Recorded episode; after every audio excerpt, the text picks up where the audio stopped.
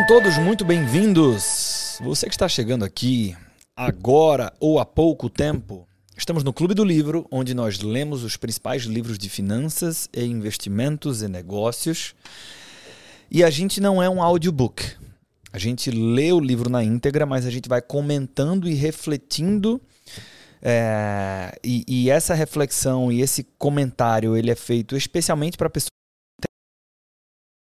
financeiro Uh, e você pode ler os livros que você gostaria de ler no seu tempo morto. Né? Essa é a grande proposta aqui do nosso Clube do Livro. Então, uma vez que a gente coloca isso aqui numa plataforma de streaming, você pode ler esses livros no trânsito, na academia, fazendo tarefas domésticas, correndo, enfim. Então, na recepção, quando você estiver esperando o um médico, como já mandaram pra gente, né? Então, aproveite, seja muito bem-vindo e muito bem-vinda e compartilhe isso aqui.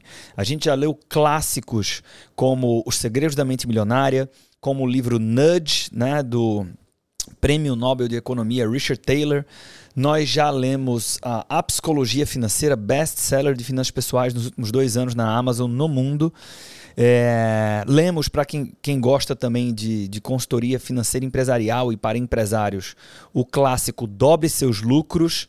Enfim, e agora estamos lendo um livro menos conhecido, mas muito bom, muito fora da caixa, muito original, chamado O Almanaque de Naval Ravikant. Comigo está aqui Bruno Maia Soares, que é o diretor do nosso podcast e sempre participa aqui comentando e me ajudando a fazer com que essa condução seja mais prazerosa e mais pra, proveitosa para você que está aí do outro lado. Brunão, como que estamos hoje? Isso aí, vamos nessa. Vamos para mais um episódio aqui do Almanac Naval Ravicante, um guia para a riqueza e a felicidade.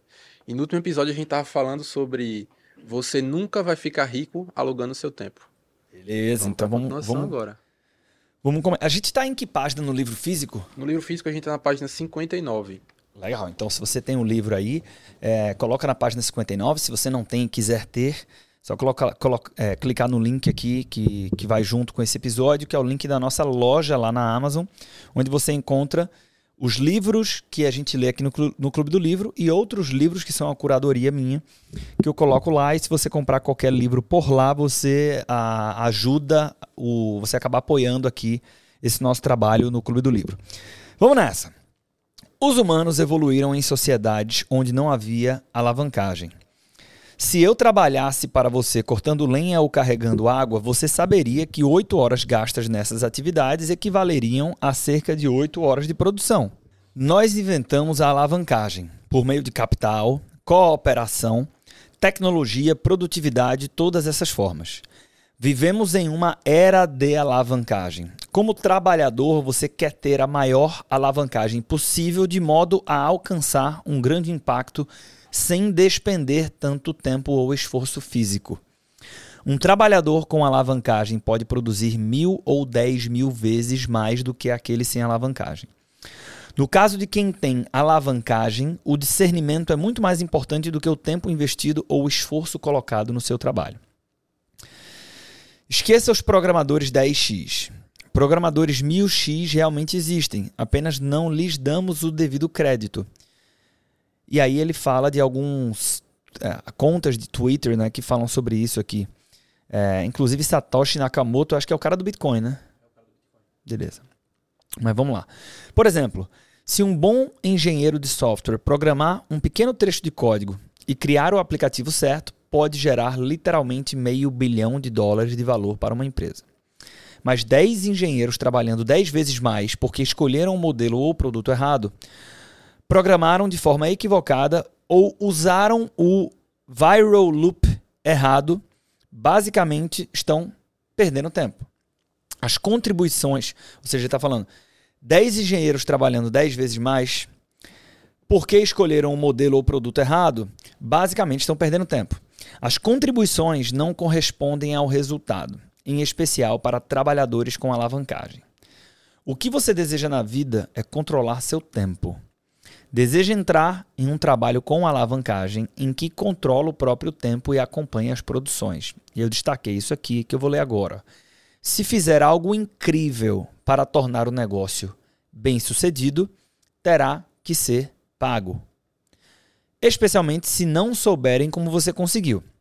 Ou seja, se é resultado de aptidão inata, habilidade ou fruto de uma obsessão, que conecta com a história do conhecimento único que ele falou mais para trás.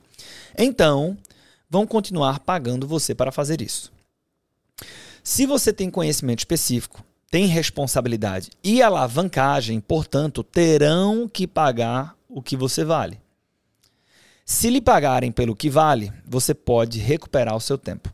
Pode ser hiper eficiente.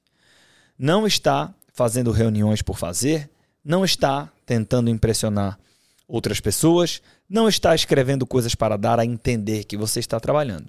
Você só se preocupa com o trabalho em si. Quando você faz apenas o trabalho propriamente dito, será muito mais produtivo, muito mais eficiente. Vai trabalhar quando tiver vontade, quando estiver com muita energia e não vai tentar se esforçar quando estiver com pouca. Você vai recuperar o seu tempo. E aí vem um tweet dele aqui que é: 40 horas de trabalho semanais são uma relíquia da era industrial. Os trabalhadores intelectuais funcionam como atletas.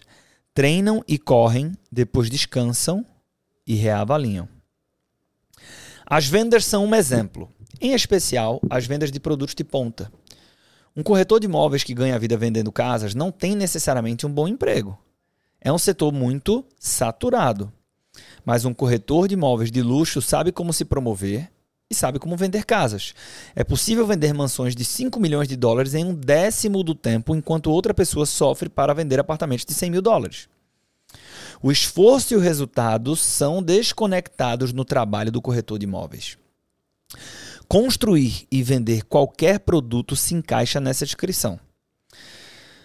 E o que mais existe ali?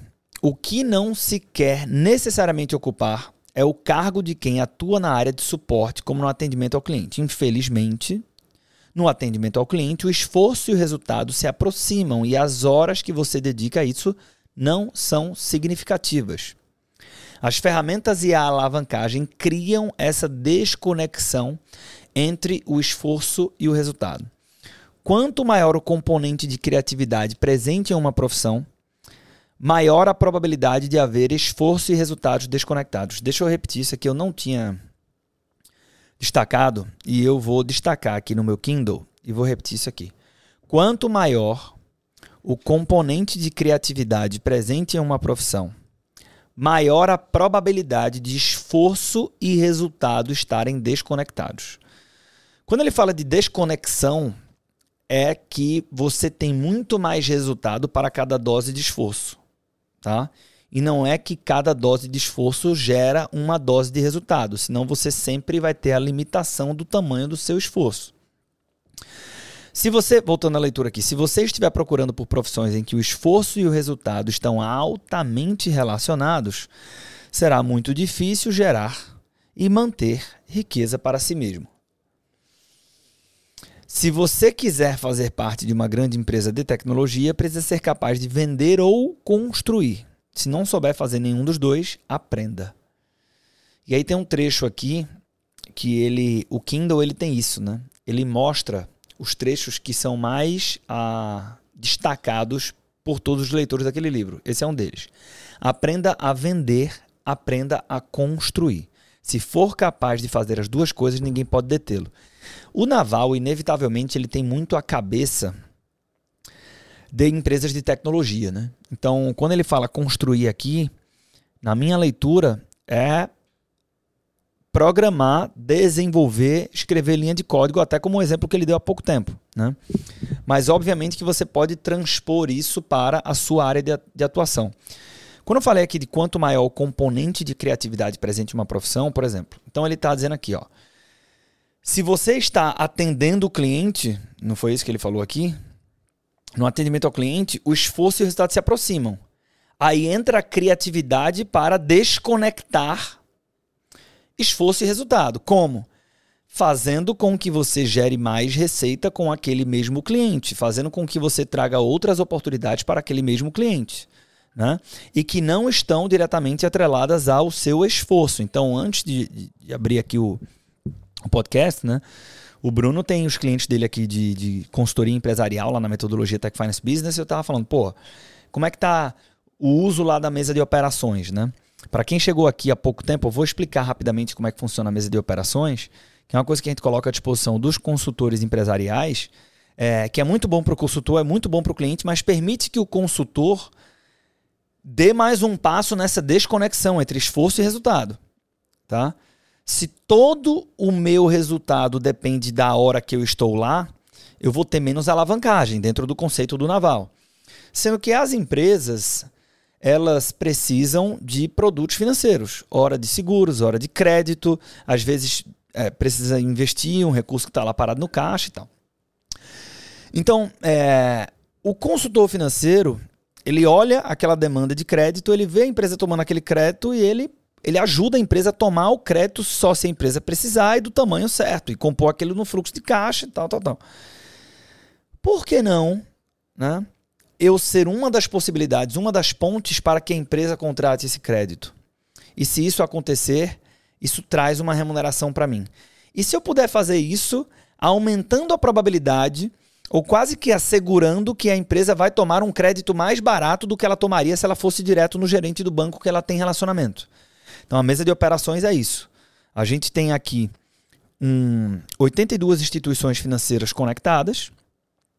E quando o consultor identifica quando a empresa vai precisar tomar um crédito ou contratar um seguro, ele fala isso. Ele diz assim: ó, lá na Tech Finance Business a gente tem uma mesa de operações, a gente tem uma tecnologia proprietária que a gente faz um leilão de cotações. Eu trago essa demanda aqui para um capital de giro, é um financiamento, qualquer que seja a operação.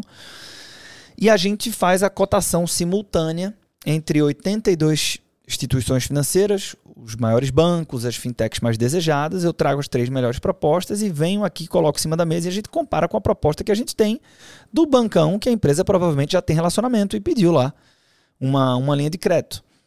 Então, quando você faz isso, e pela experiência da gente, é muito difícil a mesa de operações não trazer uma proposta melhor para a empresa. E aí a empresa contrata o crédito mais barato, lembrando que crédito é commodity, então 100 mil reais vindo do banco A ou do banco B é 100 mil reais no fluxo de caixa da empresa da mesma forma. Eu ajudei a empresa, sendo que com criatividade, né? Então eu agreguei valor para essa relação, eu tive uma remuneração, né? É, um resultado maior com quase nenhum incremento de esforço. Tá? Então dei um exemplo prático aqui do que o Naval está defendendo. É Seguindo a que, leitura. É legal que esse exemplo ele, ele traz aí, né, esse componente de criatividade, mas sem nenhuma coisa criada, e sim combinada. Combinada, perfeito. É que o Murilo Gun fala Murilo muito de combinatividade, né? É combinar coisas que já, existem em prol de, de, de, algo ali. Acho que é legal destacar isso porque quando a gente escuta, né, criatividade, a gente pensa muito em criar algo do zero, algo novo, e não, às vezes é, é só tentar pensar um pouco mais, refletir um pouco mais e buscar referências, buscar é, é, elementos de fora e trazer para dentro que, que, que, combinem e um, um, uma boa, um bom caminho para poder é, melhorar esse, esse repertório aí, né, para exercitar mais isso, realizar mais combinatividades e, e, e, consequentemente, criatividade, é a leitura. E, e é você que está nos ouvindo aqui está fazendo isso muito bem. Perfeitamente. Essas são duas categorias, e esse conceito de combinatividade é muito legal, né? Muito, muito legal. É, que, que, na prática é o, é o que acaba acontecendo mesmo, eu concordo muito com ele. Podemos? Podemos. Então, voltando aqui. Essas são duas categorias muito amplas. Uma é construir o produto, o que é difícil e multivariado. Pode incluir design, desenvolvimento, fabricação, logística, aquisição, pode até mesmo envolver projetar e operar um serviço há muitas, muitas definições. Então, até é legal que ele foi para um escopo mais amplo do que o da tecnologia, né? Eu tinha até comentado isso há pouco. Em todos os setores, porém, existe uma definição para o construtor. Em nosso setor de tecnologia, é o diretor em tecnologia, é o programador, é o engenheiro de software ou engenheiro de hardware. Mas, mesmo no ramo de lavanderia, por exemplo, pode ser a pessoa que está construindo o serviço de lavanderia, que está pondo a engrenagem para funcionar, que está garantindo que todas as roupas cheguem no lugar certo e na hora correta, da forma certa e assim por diante. A outra categoria é a venda do produto. Mais uma vez, as definições para vendas são muito abrangentes. Vender não significa necessariamente vender apenas para clientes individuais, mas pode significar fazer marketing, comunicar, recrutar, arrecadar dinheiro. Inspirar pessoas ou até mesmo ser relações públicas. É uma categoria muito abrangente. E aí tem um destaque meu aqui que é o seguinte: ganhe com a sua mente, não com o seu tempo. Charlie Munger fala muito isso. Cuidado. Você tem que bloquear tempo para pensar. Então, às vezes a gente fala muito orgulho, tá uma correria do caralho aqui, tá, corre, corre, porra, tá foda e tal. Faz parte. Estamos na fase da construção. Vai ser correria. Mas essa correria não pode fazer com que você não tenha respiros na sua agenda para pensar. Muitas vezes o dinheiro está aí. Então vou repetir: ganhe com a sua mente, não com o seu tempo. Vou até dar um exemplo aqui de criatividade, né? Um amigo meu tem uma, uma um consultório é, que faz é, procedimentos com mulheres que, que estão grávidas ou com bebês. É, não é só recém-nascido, né? Mas enfim. E aí ele faz muita ultrassonografia. E ele tá dizendo assim: caralho, velho, tem uma receita nova aqui que tá um tesão. O que é que ele fez? Ele colocou lá um, um serviço que quando você faz a ultrassonografia, quando a mulher vai lá, ou o casal vai lá para fazer a ultrassonografia, ele grava o filme daquela ultrassom e manda pro WhatsApp dos pais. E aí ele cobra, ele me falou, acho que é 30 reais, alguma coisa assim. E tem plano com 10 e tal, não sei o que. Ele disse assim, mano, surgiu uma receita relevante do nada. Surgiu do nada, porque é a mesma recepcionista que vende o plano. Então ela já pega lá, me dá aí o teu plano de saúde tal, ela já faz o cadastro para dar a ficha para a pessoa. Então a mesma prof... já é uma pessoa do time dele que oferece. Depois é o mesmo médico que vai fazer a ultrassom. Ele só tem que pegar aquele vídeo e mandar para quem quer. Então, assim, não houve nenhum investimento, sendo que foi um negócio que teve uma altíssima aceitação. Né? Então isso é botar a cabeça para pensar e usar a criatividade para desconectar esforço e resultado. Né? Então, muito alinhado com o que a gente vem falando aqui. Vamos seguir. Vamos falar mais sobre o ramo imobiliário. O pior tipo de trabalho é o de alguém que faz reformas em casas. Talvez essa pessoa ganhe 10 ou 20 dólares por hora. Ela tem que ir até a casa das pessoas e o chefe exige que ela esteja lá às 8 da manhã para trabalhar na reforma. Nesse caso, a alavancagem é zero. O trabalhador tem alguma responsabilidade, mas não de verdade, já que a sua responsabilidade é para com o chefe, não para com o cliente. Ele não tem nenhum conhecimento específico real, pois o que está fazendo é um trabalho que muitas pessoas podem fazer. Não vai ganhar muito dinheiro. O que está recebendo é um salário mínimo e mais um pouco por sua habilidade e seu tempo. Só, só um comentário aqui, eu acho que já, já, já falou sobre isso na, aqui lendo o Naval, mas é aquele conceito lá do, do Valdez Ludwig, né? que é mercado de trabalho remunera regra geral. Sempre teremos exceções, mas regra geral. Ele remunera mais pela raridade do que pela importância. Né? Então, pô, é importante as pessoas que vão construir casa e tal, é fundamental. Se não fossem elas, você não teria né, o setor de construção civil trabalhando e operando, que, porra, é relevante para o PIB, gera emprego e tal. Mas muita gente pode fazer isso. É pouco raro, né? Então é isso que ele está falando, ó. É um trabalho que muitas pessoas podem fazer. Né? Voltando à leitura aqui. O próximo nível pode ser o empreiteiro trabalhando na residência para o proprietário. Ele pode receber 50 mil dólares para fazer todo o projeto, pagar 15 dólares por hora para o trabalhador que põe as mãos na massa e ficar com a diferença. Empre... Empreiteiro, obviamente, é um cargo melhor de se ocupar. Mas como mensuramos isso? Como sabemos que é melhor? Bem, percebemos que é melhor porque essa pessoa tem alguma responsabilidade. É responsável pelo resultado, tem que ralar à noite se as coisas não derem certo. Os empreiteiros têm alavancagem entre os funcionários que trabalham para eles. E também têm um conhecimento um pouco mais específico: organizar uma equipe, garantir que todos cheguem na hora e lidar com as leis e regulamentações municipais. O próximo nível pode ser o incorporador imobiliário. Um incorporador é alguém que vai comprar um imóvel, contratar um monte de empreiteiros e transformá-lo em algo mais valioso. Provavelmente será necessário fazer um empréstimo para comprar uma casa ou recorrer a investidores para levantar o dinheiro. O incorporador compra o imóvel velho, manda demolir, reconstrói e depois vende. Em vez de 50 mil dólares no caso do empreiteiro, o 15 dólares por hora no caso do, do, trabalhador, o incorporador pode ganhar um milhão ou meio milhão de dólares de lucro quando vender a casa por mais do que comprou, incluindo as despesas de construção. Mas observe o que se exige do incorporador: um nível, de, um nível muito alto de responsabilidade. Mas observe o que se exige do incorporador: um nível muito alto de responsabilidade. O incorporador assume mais risco, mais responsabilidades, tem mais alavancagem e precisa ter um conhecimento ainda mais específico. Ele precisa entender de arrecadação de fundos, de leis, de regulamentações municipais, a direção que o mercado imobiliário está tomando e se deve correr o risco ou não. É mais difícil. O próximo nível pode ser alguém que administra dinheiro em um fundo imobiliário. Essa pessoa tem uma enorme quantidade de alavancagem de capital, pois costuma lidar com muitos incorporadores que compram grandes quantidades de estoque imobiliário. Um nível acima disso pode ser alguém que diga: na verdade, quero trazer o máximo de alavancagem para arcar com este mercado e o máximo de conhecimento específico. Essa pessoa diria, abre aspas, bem, eu entendo do ramo imobiliário e conheço tudo, desde a construção básica de moradias, passando pela construção e venda de propriedades, até a forma como os mercados imobiliários se desenvolvem, se desenvolvem e prosperam. E também conheço o funcionamento do setor tecnologia. Sei como recrutar incorporadores, como programar e como construir um bom produto e entendo como arrecadar dinheiro de investimentos de risco, como devolvê-lo e como tudo isso funciona.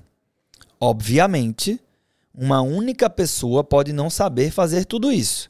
É possível, para tanto, reunir uma equipe em que cada um tem conjuntos de habilidades diferentes, mas essa entidade combinada teria conhecimentos específicos no ramo, nos ramos imobiliário e de tecnologia. A responsabilidade seria enorme, visto que o nome da empresa seria um esforço de alto risco e alta recompensa associado a tudo isso. E as pessoas decidiriam a vida e as pessoas dedicariam a vida a tal coisa e assumiriam riscos significativos. A entidade teria alavancagem na programação em relação a muitos incorporadores. Teria capital de investidores e o próprio capital do fundador. Teria um pouco da mão de obra da mais alta qualidade que se possa encontrar, que são engenheiros, designers e profissionais de marketing de altíssimo nível que trabalham na empresa. E aí você pode acabar tendo uma empresa como Trulia, Redfin ou Zillow. E os ganhos podem chegar na casa das centenas de milhões ou até dos bilhões de dólares. Tá? Então ele deu referência de três empresas, acredito que americanas, que eu não conheço. Devem ser super conhecidas, mas que eu imagino que fazem isso tudo que ele falou aqui. Né? Onde que ele está querendo chegar? Caro ouvinte, Cada nível tem uma alavancagem crescente, responsabilidade maior e conhecimento cada vez mais específico. A alavancagem baseada em dinheiro fica acima daquela baseada em mão de obra. Ao colocar a alavancagem baseada em programação acima do dinheiro e acima da mão de obra, é possível criar algo cada vez maior e ficar cada vez mais perto de receber todos os lucros e não apenas um salário. Você começa como um assalariado, mas quer trilhar o caminho rumo ao topo para tentar obter maior alavancagem. Mais responsabilidade e conhecimento específico. Somado à magia dos juros compostos, a combinação disso tudo durante um longo período o tornará rico. A única coisa que precisa ser evitada é o risco de se arruinar. Ele vai falar sobre evitar a ruína e eu já disse que ele elogia o Taleb, né? Então, o que é que é legal aqui? Aí eu vou, eu vou trazer um tom de vida real aqui para essa leitura que já é muita, muito vida real do, do, do Taleb, não, do Naval. Isso aqui é para quem tem perfil para, obviamente, né? Porque essa é a trilha e perseguindo essa trilha, a maior parte das pessoas fica no meio do caminho, né? E as estatísticas estão aí e, e mostram isso entra década, sai década e assim continua. Por mais que você tenha instrução, é, ou pelo menos acesso a mais instrução, você tem cada vez mais competição também. Né? Então, a, é isso. Agora, isso não é para todo mundo. E quando eu tento percorrer essa trilha, que faz muito sentido, estatisticamente, as pessoas que fazem isso são as pessoas que ficam verdadeiramente ricas, mas, mas ao mesmo tempo, as, estatisticamente, as pessoas que tentam perseguir esse caminho, muitas delas ficam para trás. Por isso, imagino eu que ele entra aqui de forma muito lúcida em risco da ruína, né? que é você ficar fora do jogo, é você perder tudo. Né? E aí ele fala: a única coisa que precisa ser evitada é o risco de se arruinar. E é muito difícil, ele vai explicar aqui o que é que significa risco da ruína, mas é muito difícil porque muitos, eu não vou dizer a maioria, mas muitos dos casos das pessoas que tiveram sucesso percorrendo essa trilha aqui não estavam atentas a evitar o risco da ruína, estavam expostas ao risco da ruína. Né? É o exemplo didático do Flávio Augusto, que todo mundo admira, mas que pegou um cheque especial para abrir uma unidade. A cada Flávio Augusto que pegou um cheque especial para empreender, a cada nove, a cada dez, nove ficaram no meio do caminho. Minha cabeça tá. A medida que eu tô lendo aqui, tá explodindo, porque é uma arte isso aqui, né? É, primeiro, ele fala sobre se buscar algo que o esforço está desconectado do resultado. Sim. Certo? Sendo que quando você vai para esse ponto de buscar assumir mais responsabilidades, é muito natural também você encontrar uma correlação aí positiva, né? De, de mais responsabilidade e você se esforçar mais também porque você está assumindo maior risco. E é interessante também porque ele traz é, responsabilidade e risco como coisas diferentes, mas que também estão muito relacionadas. E aí é outra arte, mais uma vez, de como assumir mais responsabilidade sem é, se expor demais ao risco. Ou, ou, comprando mais risco, mas evitando o risco da ruína. Também. É outro que é o que ele entra agora. Isso. Evitar o risco, evitar a ruína significa ficar fora da prisão. Tá interessante que ele traz essa analogia aqui, que é não financeira, né? Ou seja, portanto, não faça nada ilegal. Ir para o xadrez nunca compensa. Fique longe da perda catastrófica total. Evitar a ruína também pode significar se afastar de coisas que podem ser perigosas ou nocivas ao bem-estar físico. É preciso cuidar da própria saúde. Olha que olhar mais abrangente. Né? Então, pô, isso aqui eu não lembrava. Isso aqui é muito legal. Assim, não, trabalhe pra caralho. Mas você não pode correr o risco de fuder a saúde, porque aí você fica fora do jogo. Né? Por exemplo, quando você fala do, vamos lá, consultor financeiro, evitar o risco da ruína é você ter uma boa pólice de seguros, que inclusive protege a renda.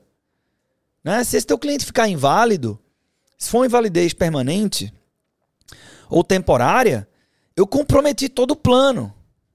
Tá? Coisa que eu estava conversando com o Nelson aqui, né? Que a gente está colocando seguros vamos colocar à disposição de todo o ecossistema de wealth planners na, na Empreender Dinheiro, é... Cara, muito talebiano isso aqui, né? A gente cada vez mais tem que falar de um planejamento financeiro que ele fala de gestão orçamentária, mas que ele fala de proteção para então falar de alocação. Tá? Eu tenho que olhar para esses pilares todos. Não pode ignorar o pilar de proteção. Voltando, Fique longe de coisas que podem fazer você perder todo o seu capital, todas as suas economias. Não arrisque tudo de uma vez. Em vez disso, faça apostas racionalmente otimistas com grandes chances de lucro, que é o que a gente chama no mundo dos investimentos de assimetria positiva. Essas coisas são formas de você encarar como é que você fa faz as coisas, né?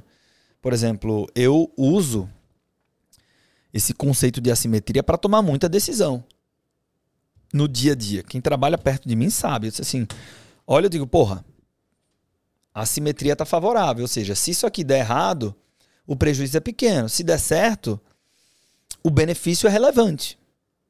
Me parece fazer sentido. Vamos continuar discutindo, né? Então, esses conceitos aqui, eles nos ajudam a tomar decisões.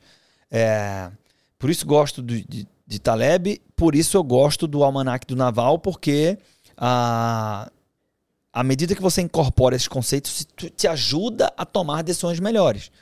Não é só sobre investir melhor, né? É muito mais profundo do que isso. Brunão, eu acho que a gente tem uma quebra boa aqui para finalizar esse episódio. Temos um bom tempo de episódio e a gente vai entrar em outra outra parte aqui da leitura que é seja pago pelo seu discernimento. Eu acho que esse episódio, que é o próximo, vai ser fantástico e eu falo isso, né? Por exemplo, falamos aqui da consultoria financeira empresarial mais cedo. O posicionamento que a gente alcança dentro da metodologia da Tech Finance Business é fantástico. É um posicionamento mais estratégico, onde eu sou uma figura de referência, de confiança para o empresário, eu ajudo esse empresário a tomar decisão. Sou muito bem remunerado por isso, de forma recorrente. Então são contratos de 4, 6, 8, 10, 12, 15 mil reais por mês, como tem acontecido. Mas isso não é para todo mundo. E uma coisa que o, time, o time aqui que faz as demonstrações da plataforma sempre fica muito atento é pô, fica atento àquele consultor financeiro que ele é naturalmente mais criterioso, porque esse normalmente é uma, essa normalmente é uma característica do perfil vencedor. Né? Aquela pessoa que performa mais rápido e ou melhor nas consultorias empresariais. Por quê? Quem é naturalmente mais criterioso tende a performar bem nesse relacionamento com o empresário, porque o empresário é aquele bicho que ele nasceu sabendo tudo, né? Então a intuição dele, não, não, vamos por aqui, é isso aqui, eu tenho certeza que vai dar certo. Baseado em nada, a certeza dele, né? Na intuição. E às vezes tem que respeitar isso. Mas quando você tem a figura do consultor que diz assim, cara, tudo bem, mas vamos olhar aqui para os números, vamos fazer algumas simulações, vamos projetar o fluxo de caixa, vamos ver como é que fica se acontecer dessa forma e se não acontecer dessa forma. Você acaba trazendo muita ponderação para a mesa, né? Você acaba fazendo com que esse empresário ele tome decisões com maior discernimento. E é sobre isso que a gente fala no próximo episódio. Então, acho que o próximo episódio é um episódio super, super especial. Mas antes disso, nós queremos saber aqui, Bruno Maia Soares, qual é a frase do episódio de hoje, que você disse que estava mexendo contigo aí. Então, qual a frase que você escolheu? Vamos lá. Ganhe com a sua mente, não com o seu tempo. Essa aqui vale a reflexão infinita. Né? É, e até ganhar com sua mente, você vai gastar muito ela para poder pensar sobre essa frase. Eu gostei muito dela. Então, ó, se você é produtor de conteúdo, ganhe com a sua mente, não com o seu tempo. Pense nisso, mas fale sobre isso também. É, inclusive, é possível que algum cliente ou futuro cliente seu lhe agradeça por, por essa provocação, porque às vezes de uma reflexão como essa, a pessoa tem uma ideia, como meu amigo do consultório, essa ideia pode ser muito bem-vinda para o fluxo de caixa dele, seja ele um autônomo, seja ele um empreendedor, seja ele um colaborador de uma, de uma empresa. Vê só, essa ideia, né? É, do, da, da ultrassom gravada lá e tal, ela pode, é, ela pode ter vindo de alguém que faz parte do time desse empresário. Quantos pontos corporativos essa pessoa não ganha se ela chega e fala assim: velho, eu tava pensando aqui e olha que oportunidade que a gente tem. Me disse não é uma ideia ruim, porque olha só. E traz. Na cabeça do empresário, eu posso garantir para você assim: caralho, esse cara tá pensando o negócio. Esse cara não tá aqui só para cumprir tabela. Então, além de todos os pontos que ele vai ganhar pela implementação de uma boa ideia, mas vai muito além disso, isso dificilmente passa despercebido pelo empresário. E ainda vou além, mais um passo. Mesmo que a ideia não funcione, mesmo que a ideia sequer seja implementada, a mensagem fica. O cara está pensando o negócio, ele está empreendendo comigo. Então, frase do episódio dita, reforçando aqui. É, com, reforça aí, Brunão. Ganhe com a sua mente, não com o seu tempo. Então, bota essa mente para trabalhar, como diria o Charlie Munger, né? Bloqueie espaços para pensar, porque isso é importante. Muito obrigado pela sua companhia. Espero encontrar com você no próximo episódio aqui do nosso queridíssimo Clube do Livro. Valeu!